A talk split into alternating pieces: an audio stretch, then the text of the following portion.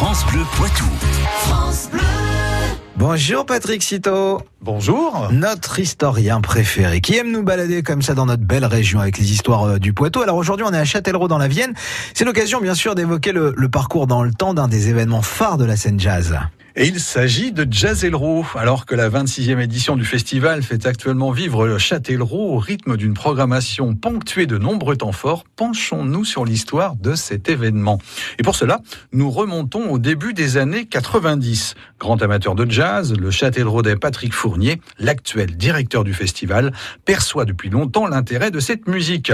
À l'époque, il n'y avait pas de jazz dans les programmations proposées par l'association Accor qui gérait alors les scènes de Châtellerault. Patrick Fournier a l'idée de proposer d'écouter cette musique hors les murs pour aller au-devant des gens. Et comment se concrétise la création du festival? Le hasard d'une rencontre donne corps au projet. Un délégué d'un comité d'entreprise d'une société châtelleraudaise trouve l'idée très bonne. Les premiers concerts en entreprise débutent à la saison 93-94. En parallèle, les premières nuits du jazz voient le jour. Ce sont les prémices du festival.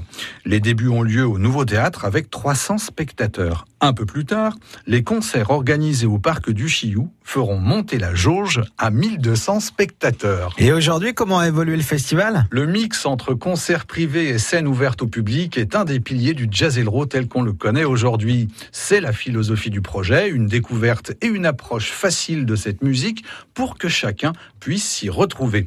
Une des recettes qui fait le succès de l'événement, un savant mélange entre dynamique locale et une programmation qui a pris de l'ampleur au fil des années. L'événement bénéficie d'une renommée qui franchit les frontières nationales, une reconnaissance qui se fait entendre sur la grande scène de l'Angelarde. Les tournées internationales des artistes de jazz intègrent à présent Jazzero comme une de leurs étapes importantes.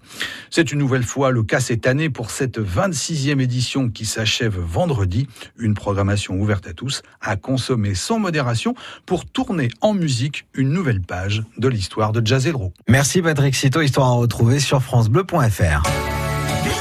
France Bleu Poitou.